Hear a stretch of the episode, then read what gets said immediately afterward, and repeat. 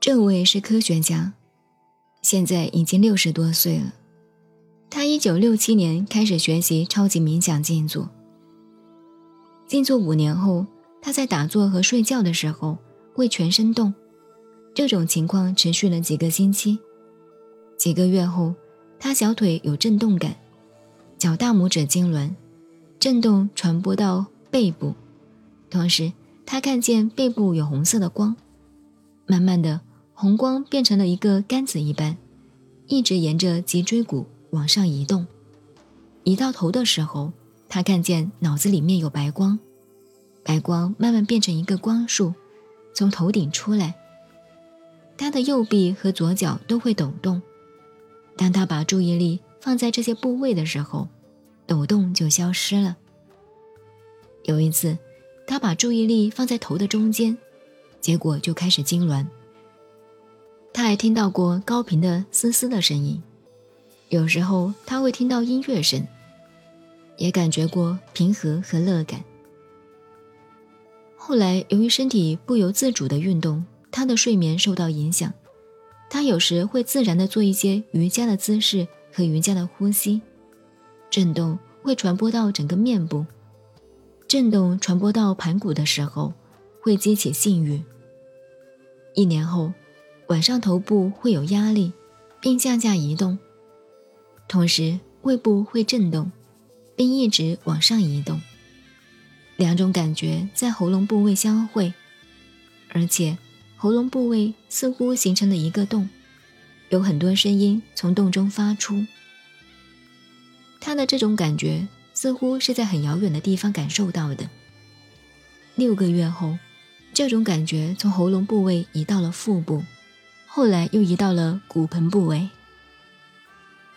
南怀瑾老师说：“这个人的经历很普通，因为他年纪比较大，气脉很难发动。以中国道家的话来说，他的气脉没有归元。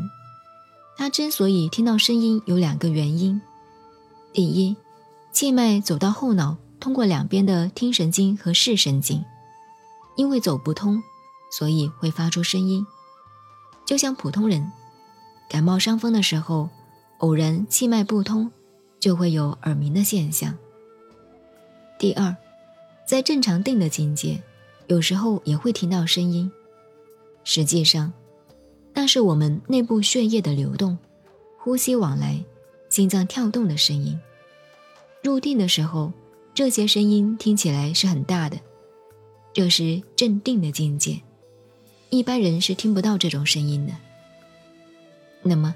他感觉好像在很远的地方看自己，这种现象一般有两种情况：第一，他是年纪大了才开始修，精气衰弱，所以会这样；第二，对于真正修禅定的人，这种分离的感觉是进入初禅、离身喜乐的前奏。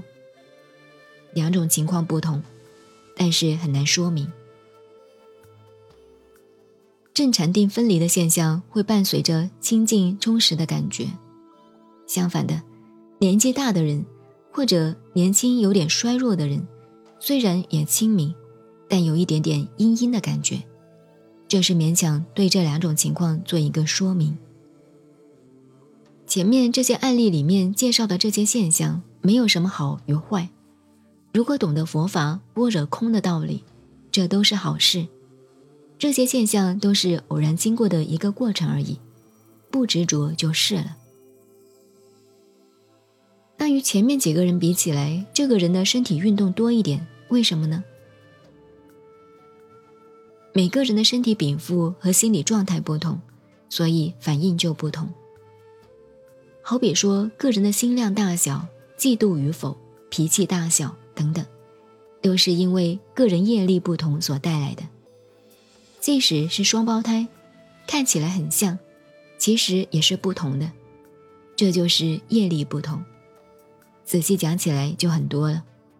你看，世界上几十亿人口，都是两个眼睛一个鼻子，这么简单的几个东西，脑子里也都是装的脑神经，但是每个人都不同，这就是个人业力不同带来的。同样的，由于个人业力不同。同样是打坐，每个人动的情况不同。好几个案例都讲到，他们虽然没有学过，可是自己会做各种瑜伽的动作。那是因为最开始的时候，最原始的瑜伽与道家的那些拳，都是气脉自然发动以后自然有的姿势。